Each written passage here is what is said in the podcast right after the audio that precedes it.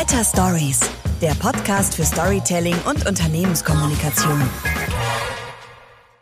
Ich habe mich in den letzten zwei Jahren nicht nur da, sondern ähm, schon immer, aber in den letzten zwei Jahren aufgrund der besonderen Vorkommnisse dieser zwei Jahre öfter mal gewundert über die politische Kommunikation in natürlich dieser Corona-Krise, aber auch im letzten Jahr beim Bundestagswahlkampf.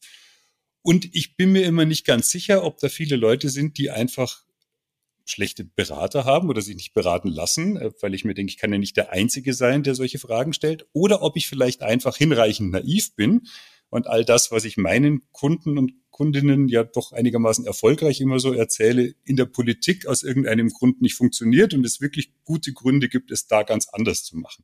Ich würde das heute gerne mal diskutieren, weil ich da selber tatsächlich nicht weiterkomme. Und das würde ich gerne tun mit Professor Alexander Güttler. Erstmal, hallo Alex. Hi, ganz herzlichen Dank für die Einladung erstmal. Ja, und um die Frage zu beantworten, also ich glaube, du bist naiv. Ah, schön, gut. Wir werden da gleich noch äh, weiter darauf eingehen. Ich würde nämlich gerne erfahren, warum und wieso und ob man denn vielleicht trotzdem äh, an der einen oder anderen Stelle doch was anders machen könnte und was wir vielleicht auch daraus lernen können. Alex, du bist geschäftsführender Gesellschafter und CEO bei Compassion. Das ist eine der größten inhabergeführten Agenturen in Deutschland. Ich werde dich auch gleich bitten, ein bisschen was zu erzählen, was ihr da so treibt. Ähm, ich habe jetzt extra nicht Gründer gesagt, weil das hört sich so an, als wäre das so ein kleines Startup, aber ich gibt seit 22 Jahren in der Zwischenzeit, wenn ich richtig gerechnet habe. Ja. Ja, und Alex, das, das, um deine Autorität als Gesprächspartner ein bisschen zu stärken, erzähl doch ein bisschen was, warum ich auf die Idee komme, mit dir über dieses Thema zu sprechen und glaube, dass du da äh, mich vielleicht äh, in meiner Naivität outen kannst. Ähm, erzähl doch ein bisschen was über, über die Agentur und auch ein bisschen über das, was du so schwerpunktmäßig machst und was dich besonders antreibt. Sehr gerne. Ähm, ich fange mal wieder Esel bei mir zuerst an. Ähm, ich beschäftige mich seit inzwischen 35 Jahren mit Veränderungsprozessen. Ähm, Compassion ist jetzt 2000 gegründet ähm, und wir sind so eine Mischung aus Unternehmensberatung und Kreativagentur. Sind sehr stark gewachsen, hochprofitabel, vollkommen agil und digital und machen das ähm, für eine Vielzahl von Kunden, ähm, die so quer durch die deutschen Mittelstand und Großindustrie gehen. Und wir werden deshalb ganz gern genommen, weil wir eben relativ wenig Barrieren oder Zäune haben und eben in der Umsetzung komplett in den digitalen Welten denken. Wir selber haben seit sieben Jahren eine agile Organisation. Das heißt, bei uns läuft tatsächlich alles übers, übers Web. Die Leute haben schon, schon längst keine Notwendigkeit, im Büro zu sein. Das hat uns sehr geholfen, ehrlicherweise, als Corona begann. Und wir betreiben seit 2005 neben PR, Werbung, politischer Kommunikation und Marketing eine eigene Organisationsberatung, die sich auch explosionsartig nach oben entwickelt hat. Wir helfen Unternehmen bei einer realistischen Agilisierung. Und zwar ganz großen, auch mit den größten Pharmakonzernen dieser Erde, gehören zum Kunden und wir organisieren mit denen zum Beispiel so Themen wie Virtualisierung von Vertrieb, Zusammenlegung von Abteilungen ähm, in agilen Konzepten und haben viel gelernt, dass man von dem ganzen Blabla aller Scrum und Kanban ähm, überall das Beste klauen muss, aber auf keinen Fall all die Ideologien glauben darf. Ähm, und das ist, glaube ich, so ein bisschen was zu uns. Ich selber lehre das auch seit auch fast 20 Jahren als Professor, ähm, habe über so ein Grenzthema auch zwischen BWL und Kommunikation auch promoviert ähm, und beschäftige mich ja im Grunde seit 30, 40 Jahren mit, ähm, was kann man so an Veränderungen lernen oder wie Clockwork Orange Anthony Burgess geschrieben hat, What makes the orange tick? Und wenn du es mir erlaubst, sage ich, warum ich das gerade so scherzhaft als naiv bezeichnet habe. Ähm, das ist natürlich böse, Entschuldigung. Ähm, ich glaube, wir stehen an so einem Paradigmenwechsel in der Art und Weise, wie wir kommunizieren. Ob der sich durchsetzt, bin ich mir noch nicht sicher. A, das, was die Kolleginnen und Kollegen in der Politik in der Vergangenheit gemacht haben, hat ja einen guten Grund. Und sagen wir mal, klassische Berater ähm, werden das auch genauso empfehlen. Weil da sagt man ja, du darfst nicht der sein, der das böse Problem als erster anspricht. Und ähm, du darfst auch nicht eine Sache zu sehr problematisieren, sonst gibst du dem Populisten nur Vorschub, der die einfache Lösung bietet. Und genau das haben wir in den letzten Jahren beobachtet. Jeder in Deutschland, der ein bisschen ähm, in, in Gremien und auch in Wirtschaft und Politik, auch in Verbänden tätig ist, weiß, dass wir vor Riesenproblemen stehen. Jeder weiß, dass unsere Bildung schlecht ist. Jeder weiß, dass wir noch keine Mittel und Wege gefunden haben, den demografischen Wandel zu managen und damit auch die Rentenkassen leer sind. Ähm, das sind alles bekannte Themen, die wird aber, genau wie ich vorhin geschildert habe, momentan keiner thematisieren. Ähm, weil man dann, wer als erster zuckt, verliert dieses uralte Spiel, wie wir es bei den Revolverhelden haben. Ähm, und dieses Zucken wird dann halt vermeiden. Auf keinen Fall das ernsthafte Thema ansprechen. Und dann gibt es eine Phase, das weißt du auch, im Leben von Politikern, da wird nur das Gute thematisiert. Das ist der Wahlkampf. Im Wahlkampf, da sagt ja keiner gern die Wahrheit. Da werden ja im Grunde genommen immer Probleme gemieden und rosarote Wolken gezeigt. Das ist so ein Paradigma wahrscheinlich rund um die Welt. Jetzt sind wir aber in einer Zeit, die eine ganz andere Voraussetzung hat, nämlich die, dass wir in, in sowas wie Pandemie, Klimawandel etc. leben und dass dabei im Grunde genommen für Politik etwas geschieht, was nicht gelernt ist und auch noch nie da war. Weil es muss auf einmal dem geneigten Publikum klargemacht werden, dass wir nicht wissen. Bisher hat Politik auch auf der ganzen Welt und auch Management immer versucht zu suggerieren, dass wir eine Lösung haben und dass man uns folgen kann. Das nennen wir dann Führung und Leadership vor allen Dingen. Amis lieben das Leadership. Ne? Boah, feine Sache. Jetzt. Und diese vermeintliche Sicherheit, die da suggeriert wird, ist natürlich in Zeiten einer Pandemie absoluter Bullshit. Ähm, weil das Wesen dieser Zeiten, in denen wir uns gerade bewegen, ist das Leben mit Unsicherheit und auch das Akzeptieren von Unsicherheit, von Vorläufigkeit. Und darauf war keiner eingerichtet, übrigens auch keiner der Berater. Und was haben wir erlebt in der Anfangszeit? Man hat versucht, so viel wie möglich Pseudosicherheit in den Dialog beispielsweise um Corona zu bringen. Auch das kompletter Unsinn. Die Ehrlichkeit wäre es gewesen, aber hätte, hätte Fahrradkette, ist mir auch klar, von Anfang an zu sagen, Mensch, Leute, das Problem haben wir so nie gehabt, das kennen wir auch nicht. Die Lösung wird sich langsam entwickeln und wir müssen uns jetzt auf Sicht Schritt für Schritt nach vorne bewegen. Wir müssen uns einfach daran gewöhnen, dass Diskurse geführt werden ohne feste, sichere Lösungen, weil es sie nicht gibt, weil sie erst entstehen währenddessen, weil sich Dinge auf einmal schnell ändern, auch diametral ändern können, weil man sich auf einmal auf etwas Zweitbestes einlassen muss, weil es kein Bestes gibt und viele Optionen stehen zur Verfügung. Und ich glaube, dass das unsere politische Kommunikation ganz grundsätzlich verändern wird. Okay, dann hast du vieles gesagt, was ich tatsächlich auch an Fragen hatte im letzten Jahr. Also ich weiß und mir ist klar, dass man ungern Probleme anspricht, zumal man viele Probleme als Verantwortlicher ja gegebenenfalls selbst verursacht hat oder zumindest verursacht hat, dass man sich nicht rechtzeitig drum gekümmert hat. Also wenn ich jetzt eine zu, viel zu langsame Digitalisierung oder Versäumnis in der Bildungspolitik anspreche, dann muss ich ja immer ein Stück weit zugeben, dass ich es halt vorher einfach nicht rechtzeitig auf die Reihe bekommen habe. Beim Auftreten so einer Pandemie könnte ich mich doch nun wirklich mal hinstellen und sagen, hört mal zu, wir haben einfach keine Ahnung, wie das Ganze ausgeht. Also die Chance habe ich ja als Politiker, als Politikerin eigentlich so gut wie nie.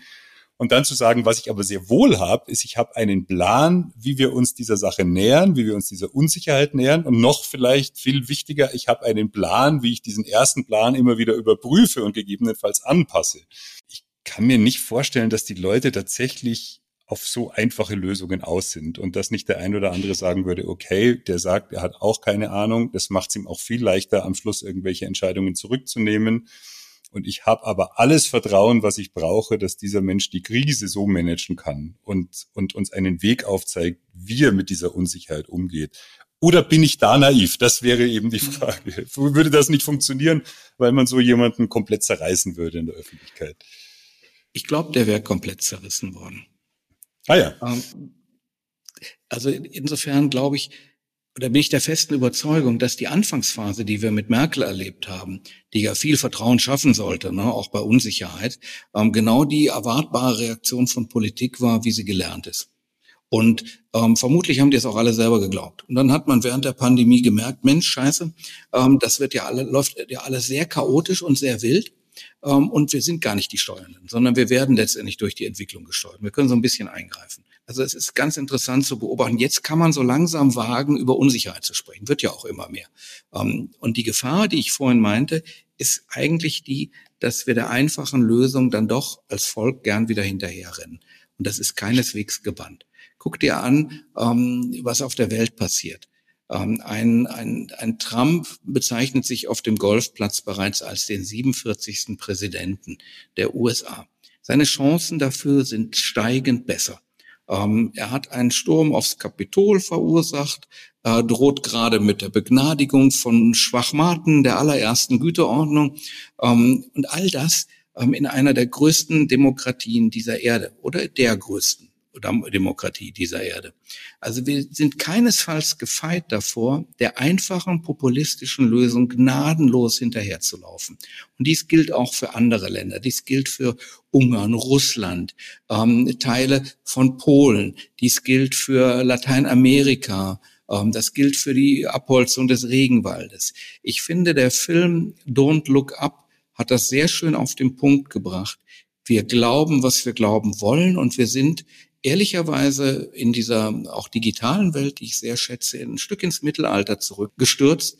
Informationen sind heute gleichwert, egal von welchem Absender sie kommen. Und das führt zu einer unglaublichen Verdummungsmechanik. Und da bin ich keineswegs sicher, dass wir auch in Deutschland Populisten wieder hinterherlaufen. Ich glaube, wir müssen uns, brauchen eher so etwas wie eine neue Aufklärung und wir müssen uns gewahr sein, Leider hatten die Politiker mit ihrem ängstlichen, wer als erster zuckt, verliert, mindestens zur Hälfte recht. Wir gewöhnen uns an das Umgehen mit Unsicherheit ganz, ganz, ganz langsam. Lass mich einen letzten Gedanken ergänzen. Ähm, wir müssen höllenmäßig aufpassen, dass wir nicht die radikalen Löser wählen und den schwierigen Differenzierer und Unsicherheit gestehenden ähm, nicht statt der Grünen die rote Karte zeigen. Das hat sich keinesfalls durchgesetzt. Wir sind da an einem ganz schwierigen Trennweg, uns so langsam in diese veränderte Kommunikation hineinzuarbeiten. Und ich finde es immer zu einfach, weißt du, das dann so einem Politiker zuzuschieben. Die Merkel hat gemacht, was sie konnte. Mehr war halt nicht drin. Ähm, und es gab wenige, die es, ich behaupte mal, es hätte eh keiner anders gemacht. Ähm, es war falsch, aber es war genau der Zeit entsprechend. Gut, in diesem Zusammenhang vielleicht mal zwei Gedanken grundsätzlich zu diesem Thema Populismus und Populisten. Populisten machen ja zwei Dinge und ich finde, eins sollte man auf gar keinen Fall abschauen, da sollte man noch dagegen sein und eins kann man sich durchaus abschauen. Also einmal bieten sie sehr einfache Lösungen an, sehr einfache Parolen, die nicht funktionieren.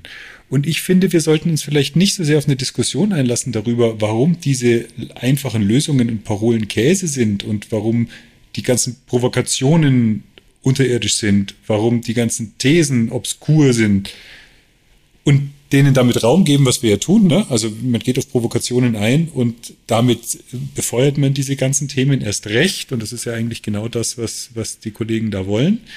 Also das sollten wir nicht, sondern wir sollten vielleicht einfach über die Art der Kommunikation sprechen. Wir sollten sagen, ja, es ist schön, dass ihr einfache Lösungen anbietet, aber sind wir ehrlich, so einfache Lösungen gibt es nicht. Auch nicht von uns. Wir haben auch keine einfachen Lösungen, die euren einfachen Lösungen widersprechen, sondern die Welt ist komplex und wir haben das Wissen und das Know-how, diese Komplexität zu managen und diese, dieses Nicht-Funktionieren der Einfachheit einfach nach wie vor immer und immer wieder zu entlarven. Erstens und zweitens, was man meines Erachtens lernen könnte oder sollte von Populisten, ist, dass Populisten eigentlich immer ähm, schon erzählen, wie die Welt schön aussieht äh, und wie die Welt toll wird, wenn man sich ihnen anschließt. Und das ist was, das ist so mein zweiter Punkt und mein, mein, mein zweites großes Anliegen, wo ich nicht verstanden habe, warum das nicht stattfindet in dieser ganzen Kommunikation, dass man den Menschen erzählt, für was sich zu kämpfen lohnt. Ähm, wir, wir legen sehr, sehr viel Wert darauf, den Leuten zu erklären, warum die Zumutungen, die wir ihnen aufbürden, gar nicht so schlimm sind ähm, oder warum die halt jetzt sein müssen und warum man da halt jetzt nichts machen kann. Und man bringt so ein bisschen Empathie auf und sagt, na ja Gott, ich weiß schon, es ist jetzt irgendwie doof, wenn die Schule seit acht Wochen zu ist oder seit fünf Monaten.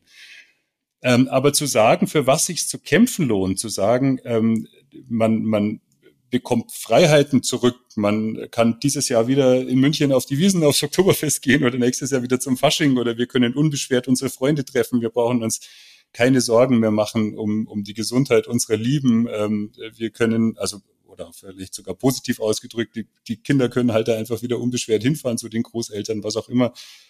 Für was sich zu kämpfen lernen. Stattdessen diskutieren wir über Wirkungen und Nebenwirkungen von Impfungen, ob das jetzt schwierig oder nicht schwierig ist und so weiter.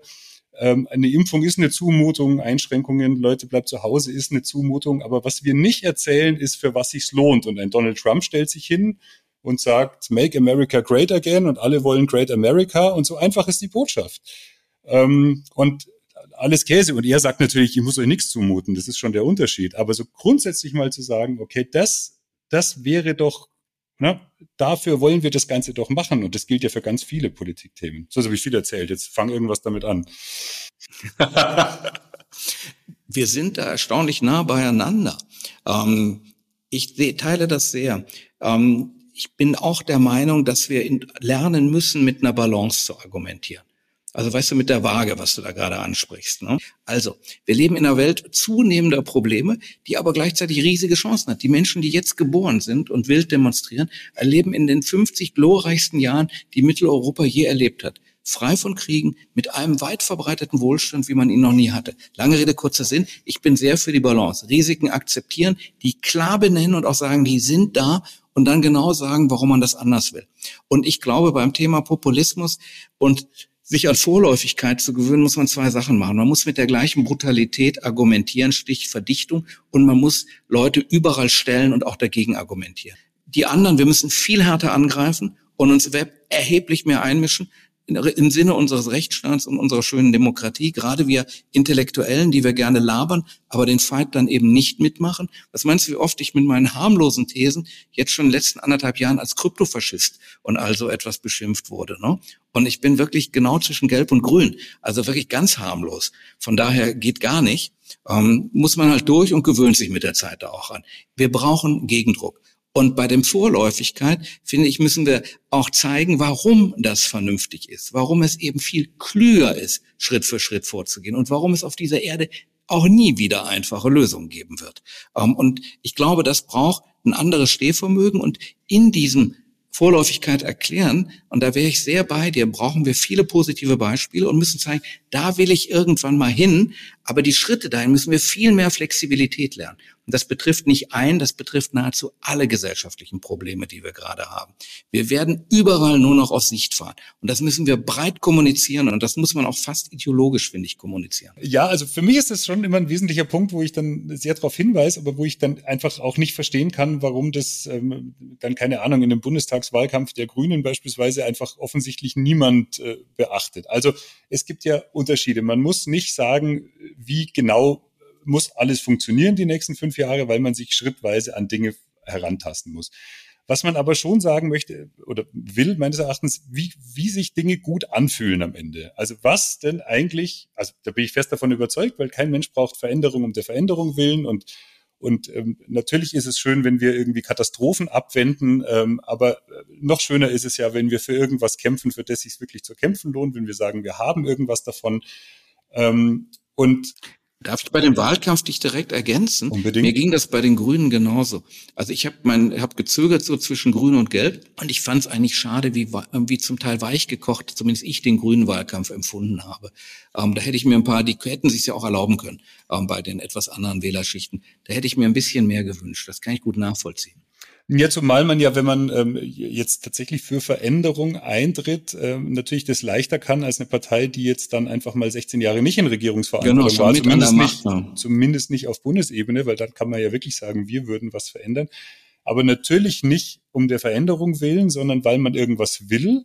Ähm, und da ist mir halt schon zu viel ähm, Vermeidungsziele. Ne? Also wir müssen einen Klimawandel aufhalten. Das ist ja alles schön und gut und auch irgendwie verstanden, aber das ist halt nichts, was einen Menschen jetzt per se motiviert. Ich stehe nicht in der Früh auf und sage, ich will den Klimawandel aufhalten, aber ich habe doch vielleicht Bock, irgendwie äh, meinen äh, neugeborenen Enkelkindern auch irgendwann nochmal einen Gletscher zu zeigen.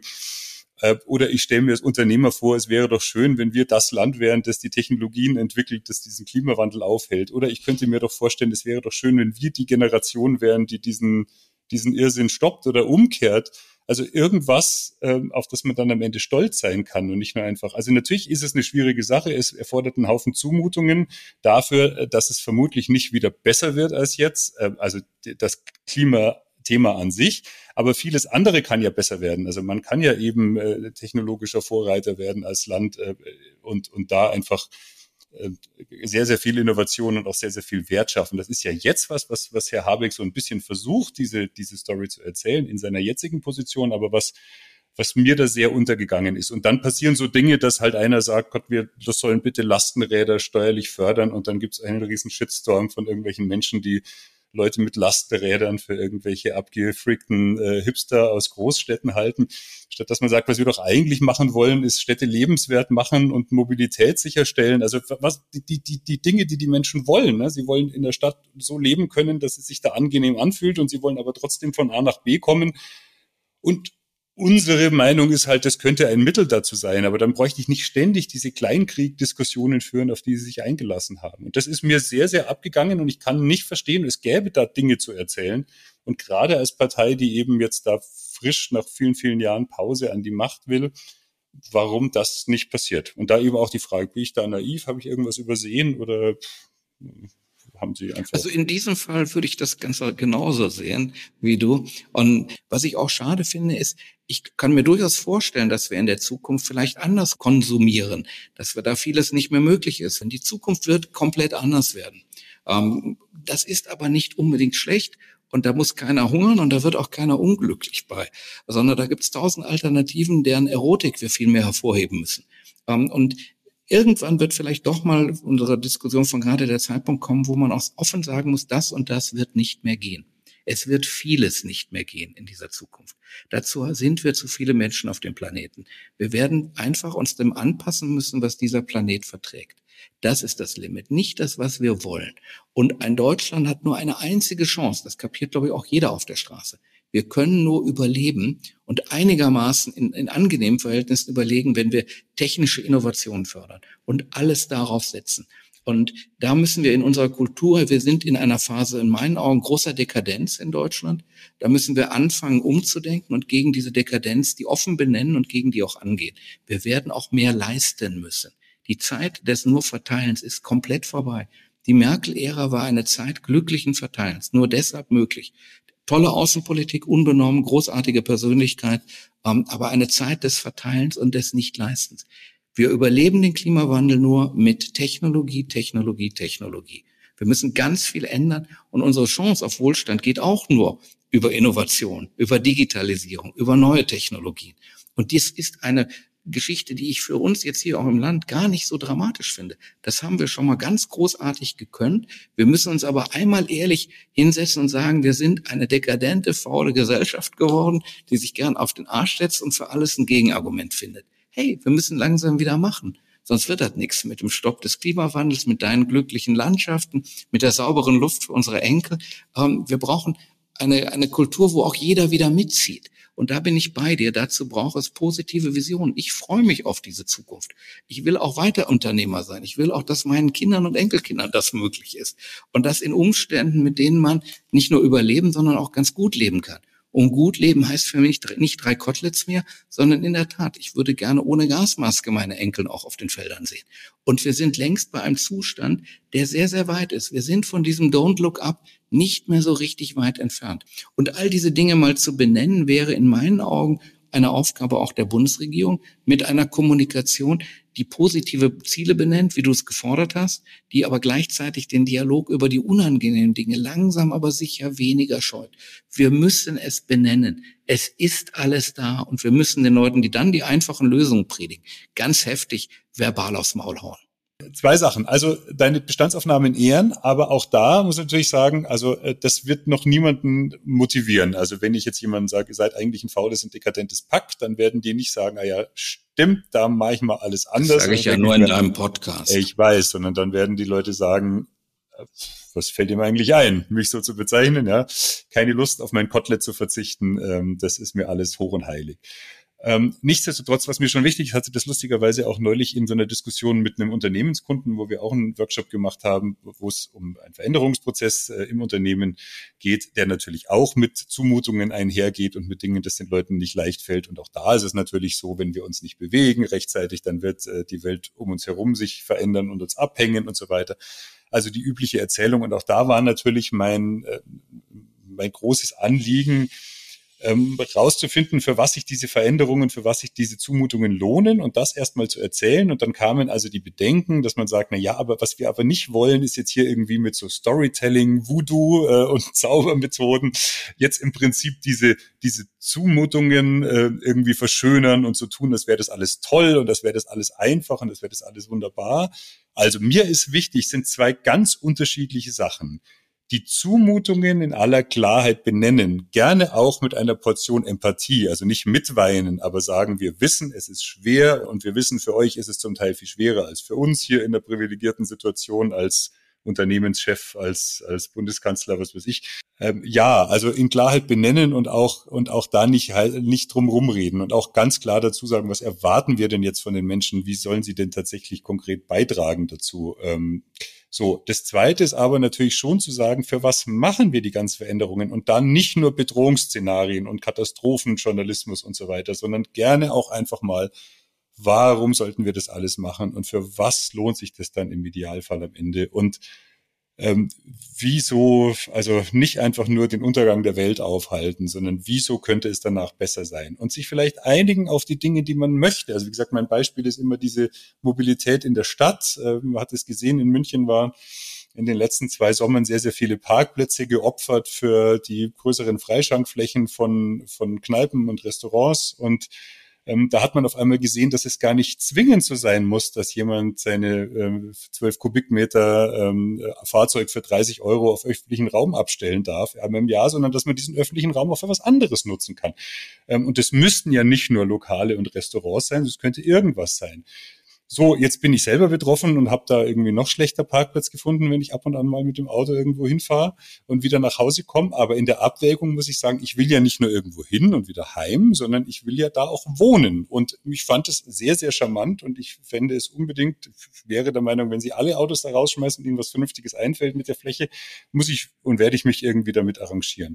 Also zu sagen, was wollen wir denn in der Stadt? Wir wollen mobil bleiben, natürlich. Wir müssen von A nach B kommen, möglichst schnell und wir wollen uns da aber auch gerne aufhalten, ähm, dann könnte man verhandeln, Lösungen, Ideen, ähm, wie man dazu kommt äh, und könnte dann eben auch sagen, lasst uns das mal ausprobieren, lasst uns hier mal einen Pilotversuch machen, lasst uns da mal gucken, lasst uns evaluieren, wie das wirkt, nicht wir wissen. Und dann hätte ich nicht mehr einen Konflikt zwischen Autofahrern und Fahrradfahrern. Ich bin nämlich weder Autofahrer noch Fahrradfahrer. Ich bin ein Mensch, der in einer Großstadt wohnt und der gewisse Bedürfnisse hat.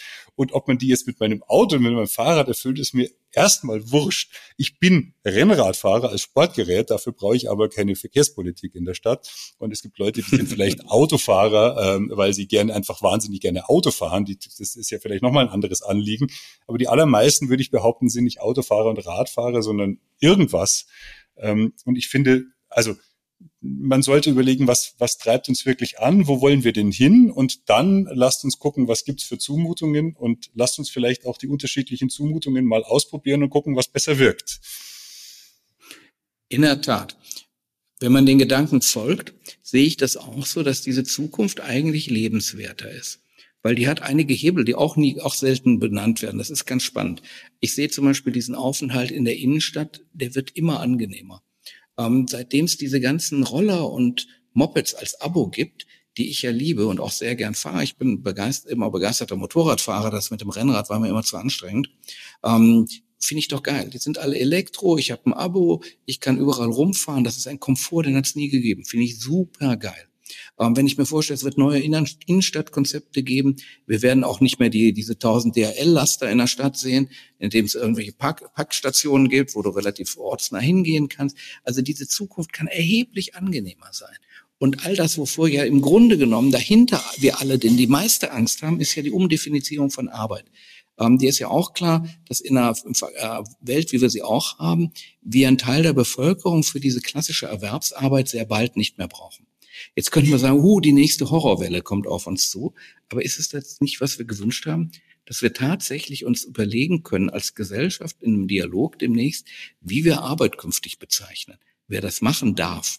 Ähm, und wie wir die anderen soweit auch mit einbeziehen in sinnvollen Dingen ähm, und nicht als irgendwie Paria der Gesellschaft, dass wir es anders verteilen und dass wir uns vielleicht sogar, das sage ich jetzt als, als ähm, klar auf, und auf Besitz fixierte, ähm, dass wir vielleicht auch in der Lage sind, anders miteinander zu teilen.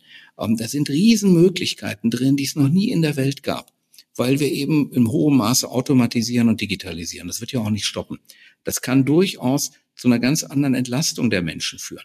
Das kann auch dazu führen, dass Teile von dem, was wir machen, wir KI unterstützt betreiben, wir andere Dinge tun, wir wichtige Themen wie Pflege vielleicht relativ gut geregelt bekommen, wir auch den, in, den, in den Städten uns nicht darüber ärgern, dass der, der Handel dort verschwindet, sondern dass dort viel mehr Showrooms sind, Erlebnisflächen, Grünflächen, ähm, wir Dinge da erleben können. Ich glaube, dass wir auf, der, auf dem Wege sind, dass diese Gesellschaft unglaubliche Chancen hat.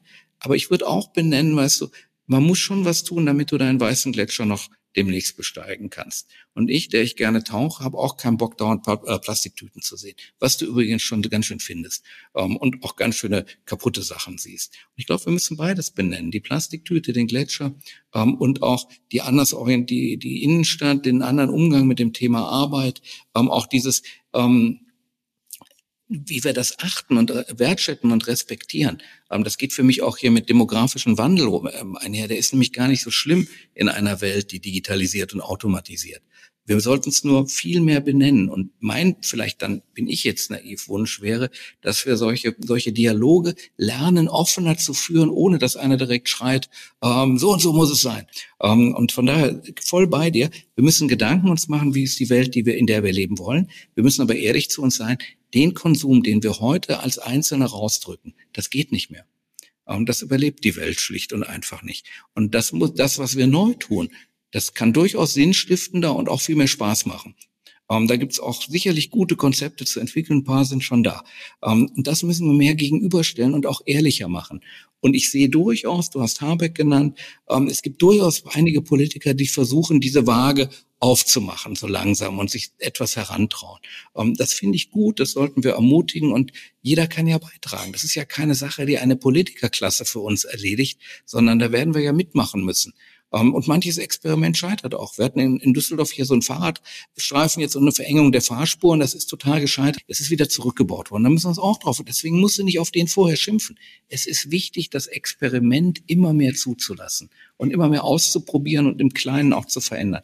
Wo ich persönlich glaube, wenn ich eine große Sache noch sagen darf, ähm, ich persönlich wäre sehr dafür, dass wir immer mehr in Deutschland die, die Entscheidungsmöglichkeiten in den lokalen Bereich, in die Gemeinde verlagern, ähm, soweit es halt irgendwie geht, dass die Partizipation der Bürger sofort spürbar wird und dass wir die anderen Entscheidungen nach oben in den Bund verlagern, wie Kultushoheit, einheitliche Abis und so weiter, hat schon gegeben, aber dass es ähm, nichts mehr dazwischen gibt. Und ich würde sehr dafür plädieren, diese Organisationseinheiten Länder auf vielleicht vier Verwaltungsbereiche äh, zu reduzieren. Alle Macht dem Lokalen, soweit es geht, den Rest nach oben, ähm, damit viel mehr Kleinprojekte klappen können, damit eben dieses Innenstadtprojekt, was weiß ich, Düsseldorf, Bamberg durchgezogen werden kann.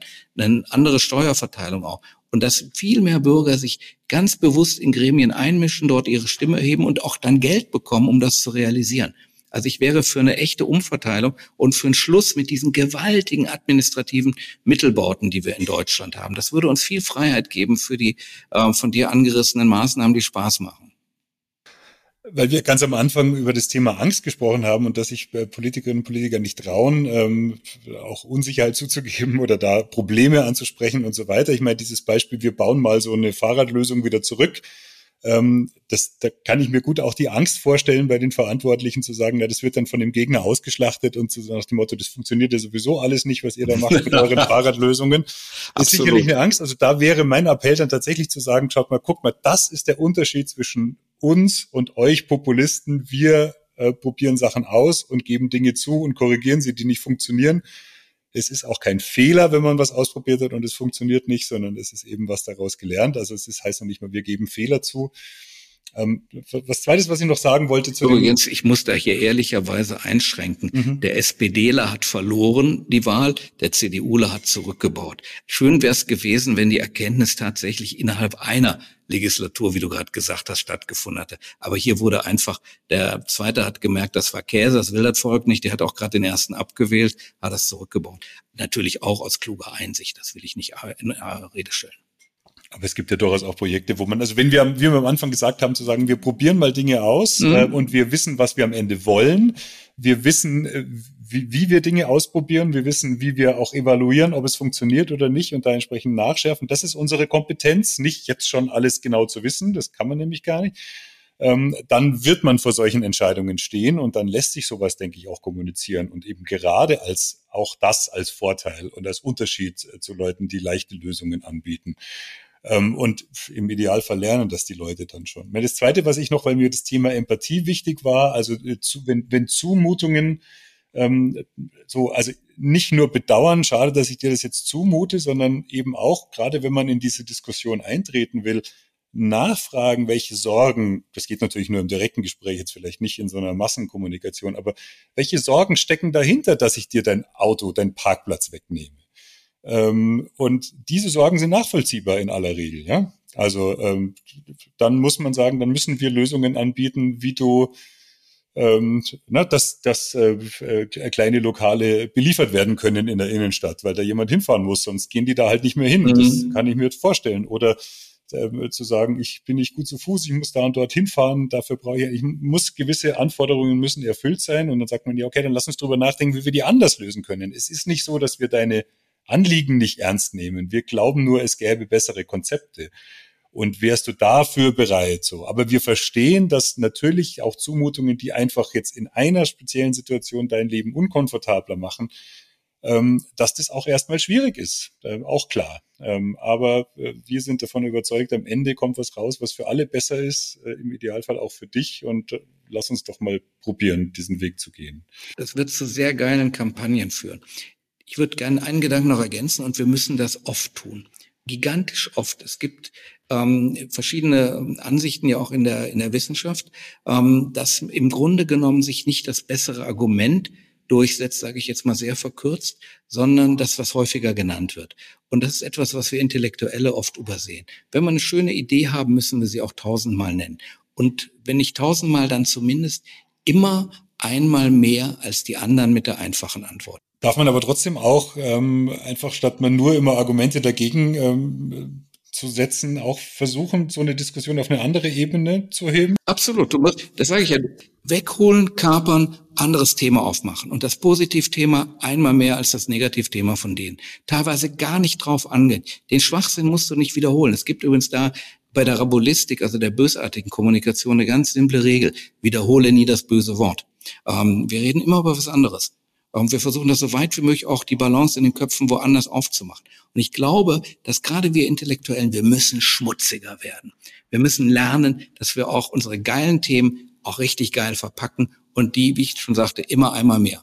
Aber dass wir auch lernen, gnadenlos in der Quantität zu kämpfen und dass wir nicht auf jeden Einwand angehen. Wiederhole nie das böse Wort, mach deine These und mach sie geil.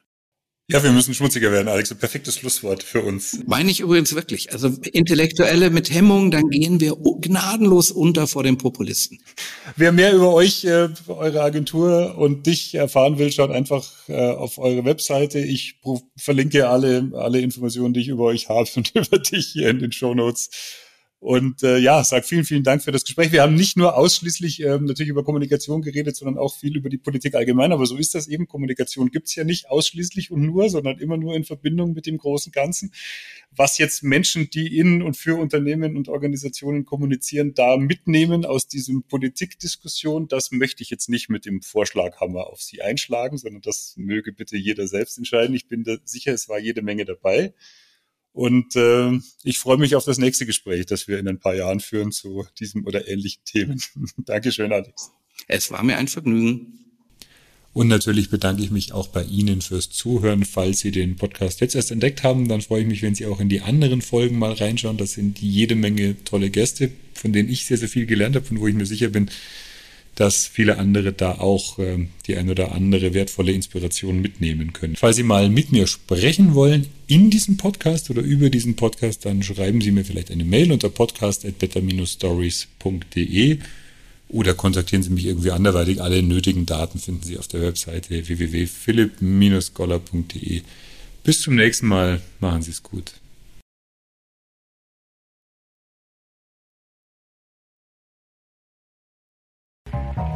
Better Stories, der Podcast für Storytelling und Unternehmenskommunikation.